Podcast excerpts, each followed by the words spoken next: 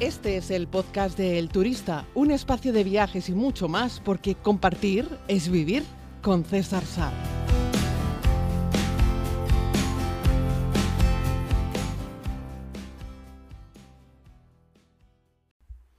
Saludos a todos y a todas, querida comunidad. Bueno, ayer me acosté con, con, un poco de fiebre. He estado la noche sudando y me he despertado con fiebre. Así es que toca paracetamol y descanso. Pero no quería faltar a nuestra cita con el podcast diario. Claro, no pensaréis que una pequeña fiebre iba a acabar con, aquí con este hombre, con este servidor.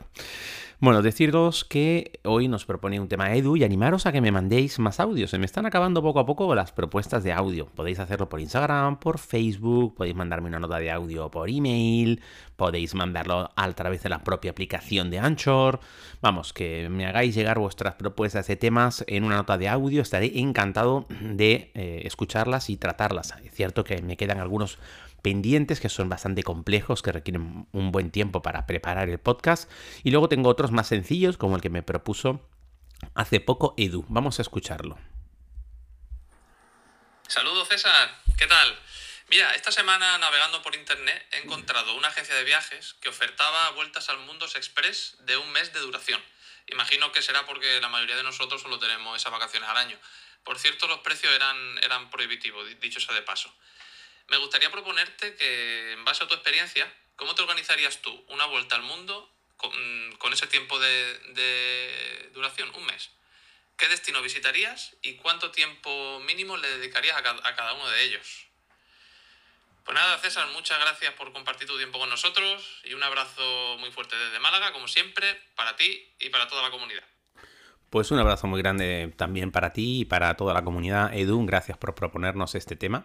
La verdad es que este es un asunto bastante fácil, pero no por ello menos controvertido. Lo digo porque si bien es cierto que la primera vuelta al mundo hice 36 países en 13 meses y la segunda vuelta hice 60 lugares, eh, porque no todos son países, digo porque hice Antártida, que no es un país, ¿no? En 15 meses, la tercera vuelta al mundo fue mucho más rápida. Hice menos lugares en muy pocas semanas, ¿no? En un par de menos, no llegó a dos meses o dos meses, una cosa así. Eh, ahora hay gente que ofrece vueltas al mundo, pues así, porque ya sabéis que ahora todo es en plan, pues ponerte la medalla, ¿no? Entonces es, he dado la vuelta al mundo, aunque sea en un mes, aunque pases el día entero metido en un avión. Yo no es algo que recomiende, así en términos generales, la verdad.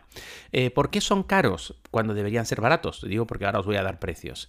Porque los billetes de vuelta al mundo que te ofrecen las grandes grupos, por ejemplo One World, One World te ofrece billetes por 2.000 euros. Tú puedes hacer una vuelta al mundo. Pero el tema es que ellos te obligan a hacer mínimo un mes y máximo un año. O sea, un año menos un día. Un mes más un día. Es decir, tiene que hacerlo, la vuelta al mundo tiene que durar mínimo 32 días como mínimo. Y como máximo 360 364, 363. No puedes pasar del año, ¿vale? Y hay una serie de condiciones. No puedes volver para atrás, no puedes dar más de tres saltos por cada continente, etc. Pero para responder a Edu, le diré que por todas las vueltas al mundo que son menos de un mes son más caros porque hay que comprar los billetes como sueltos. Todas las vueltas al mundo que son más de un mes, aunque sean por dos días, ya son más económicas si te acoges alguno de estos paquetes que te proponen las grandes alianzas como One World. Voy a poneros un ejemplo.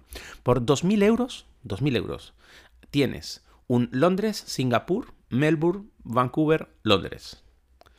O Londres, Bangkok, Sydney, San Francisco, Londres. O Londres, Nueva York, Sydney, Tokio, Londres. Por un poco más, es decir, por, por entre 2.000 y 2.700, ya tenemos un Londres, San Francisco, Tahití, Auckland, Christchurch, Sydney, Hobart, Melbourne, Singapur, Londres. O, esta es muy bonita, un Londres, Osaka, Tokio, Cairns, Brisbane, Sydney, Honolulu, Vancouver, Londres.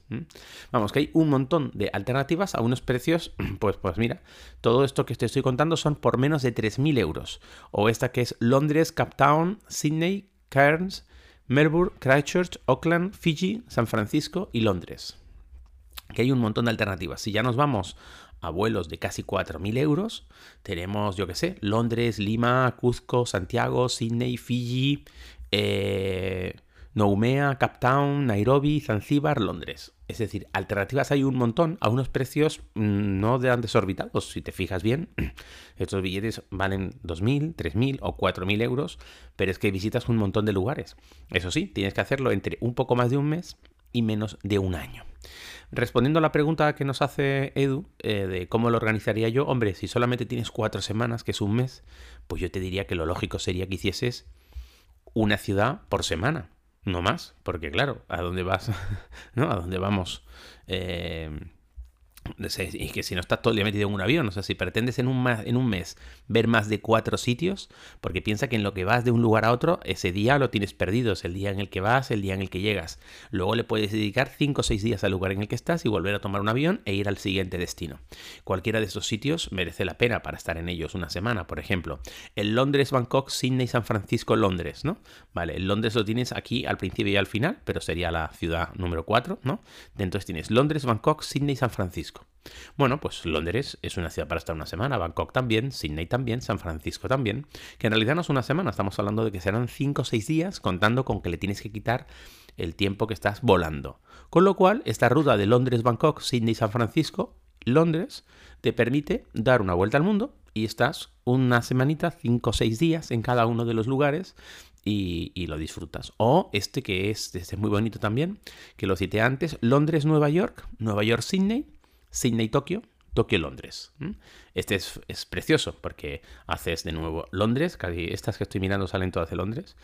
Eh, que, podemos decir es posiblemente la capital europea más interesante, más fascinante, más variopinta. Londres a mí me encanta. Nueva York, por supuesto. ¿no? Sydney, que os puedo contar que estuve ahora por allí.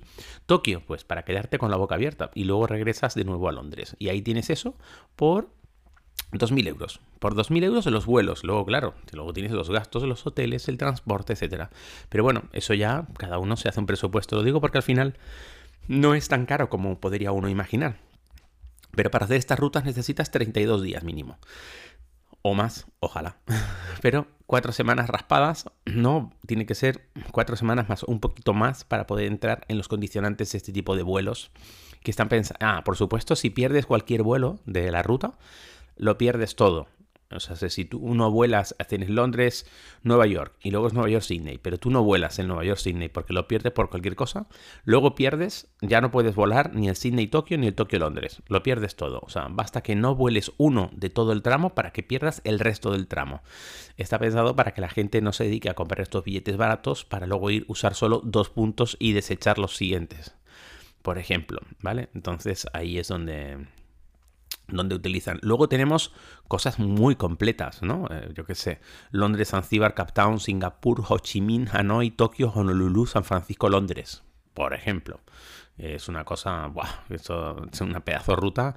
O Londres, Dubai, Colombo, que es Sri Lanka, Hong Kong, Manila, Sydney, Santiago de Chile, Buenos Aires, San José de Costa Rica, Miami, Londres por ejemplo. Veis que unos como que lanzan para allá con el continente americano, otros lanzan más para allá con Asia. Todos pasan en algún puntito por Polinesia, por eso casi todos incluyen o un Honolulu o un Tahití. Eh, y los que no pasan por ese punto de Polinesia, sí pasan directamente por Australia o por Nueva Zelanda. Y es que por algún sitio de esos tienes que pasar para girarle, girarle el mundo. Salvo esta que os decía un poco al principio, ¿no? Esta ruta en la que hablábamos de Londres, Nueva York, Sydney, Tokio, Londres, que lo haces todo por, por el hemisferio, bueno, menos Sydney, que te bajas allí, lo haces todo por el hemisferio norte y está espectacular. Igual que Londres, Bangkok, Londres, Bangkok, Sydney, San Francisco, Londres. Este también es muy bonito. Es una ruta, cualquiera de las ciudades merece la pena. Bangkok merece la pena estar allí también 5 o 6 días sin, sin lugar a dudas. Y eh, luego tienes algunas como la de Londres, Singapur, Melbourne, Vancouver, Londres, que hombre, yo aquí Vancouver, Vancouver tampoco es una ciudad, o sea, es muy bonita y tal, pero no es una ciudad como para decir, doy una vuelta al mundo, incluyo Vancouver. Pero esas otras que te estoy contando, sí, son rutitas que están, que están muy bien. Respondiendo a la pregunta y para despedir el podcast de hoy, que será breve porque me estoy quedando sin voz, Eh, vuelta al mundo de un mes, sí, yo no lo recomiendo mucho, pero si queréis hacerlo, en realidad lo que os propongo es que hagáis una eh, sucesión de ciudades en las cuales estéis una semanita como mínimo, o un poco más si podéis, pero una semanita en cada uno de los lugares. Y entonces pues vais dando una ruta, salís del punto A, B, C, D y de nuevo A, y con eso ya habréis dado la vuelta al mundo en una rutita de cuatro ciudades en cuatro semanas. Y bueno, la experiencia seguro que es muy divertida. Mm, es un viaje corto, por lo tanto no es muy cansado. Un equipaje ligero y luego ya el precio será, depende de lo que necesites tú para dormir en cada lugar. Los cálculos te salen fácil, porque es un mes. Eh, las noches, habrá noches que te lo ahorres, que será cuando estés volando, y luego habrá mm, pues el transporte, los hoteles y lo que te gastes en comer. Ya está, chao. Lo digo porque podrías resolver a unos precios bastante buenos. Un abrazo muy grande, gracias querida comunidad. Recuerden que estamos aquí dispuestos a hablar sobre los temas que me propongáis. Yo hago la locución, pero este podcast es de, es de todos. Un abrazo muy grande y regresamos mañana.